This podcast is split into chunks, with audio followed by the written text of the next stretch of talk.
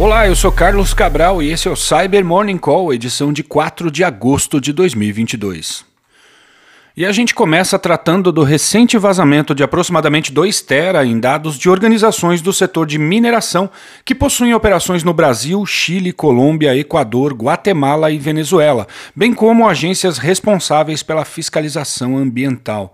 Um grupo autodenominado Guacamaia reivindicou a autoria dos ataques em um manifesto, o qual acusa as organizações atacadas de destruírem o meio ambiente. Todas as informações roubadas das empresas foram publicadas em um site chamado Enlace Hacktivista e o material é formado por arquivos de diversos formatos.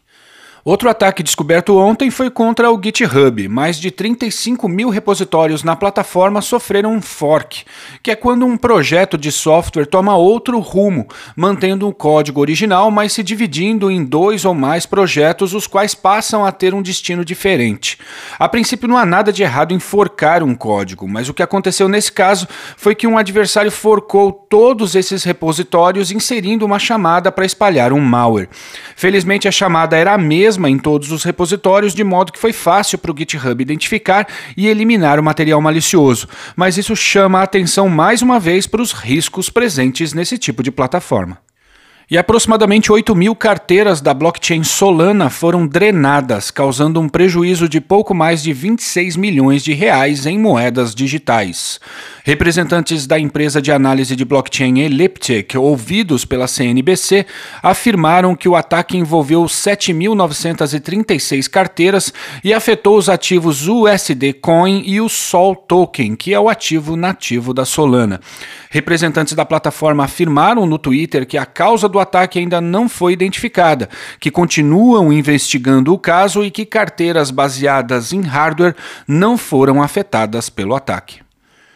E uma campanha de ataque contra organizações russas usando um novo Trojan de acesso remoto foi documentada ontem pela Malwarebytes.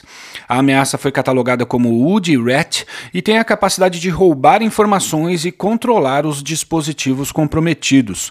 O malware foi descoberto em uma tentativa de ataque contra uma entidade russa do setor aeroespacial e de defesa, conhecida como OAK.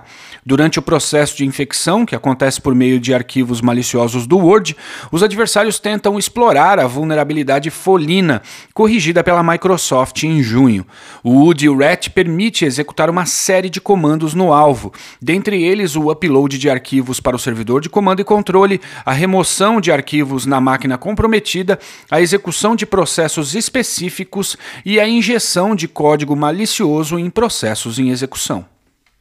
E foi publicado ontem um estudo sobre um ataque que afetou a empresa de pagamentos Stone, no qual o adversário tinha o objetivo de instalar a ferramenta de acesso remoto Rencos. O adversário foi identificado como equipe Hatch e atua enganando funcionários de centrais de atendimento para que estes instalem softwares comerciais de acesso remoto, tais como o Ndesk, o TeamViewer, o próprio Rankos, dentre outros. Outras ameaças podem ser instaladas na máquina da vítima dependendo de suas defesas e das necessidades dos adversários, de modo que também foi observada a distribuição de malware por meio de anexos de e-mail na forma de arquivos maliciosos do Office. A pesquisa também aponta para similaridades presentes na cadeia de infecção com uma campanha analisada pela Fortinet em abril desse ano.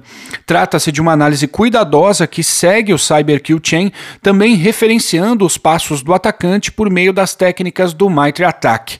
Merece a leitura, link aqui na descrição. E é isso por hoje, obrigado por ouvirem o Cyber Morning Call e tenham um bom dia. Você ouviu o Cyber Morning Call, o podcast de cibersegurança da Tempest. Nos siga em seu tocador de podcast para ter acesso a um novo episódio a cada dia. E para saber mais sobre a Tempest, nos siga no Instagram, Twitter e LinkedIn ou acesse www.tempest.com.br.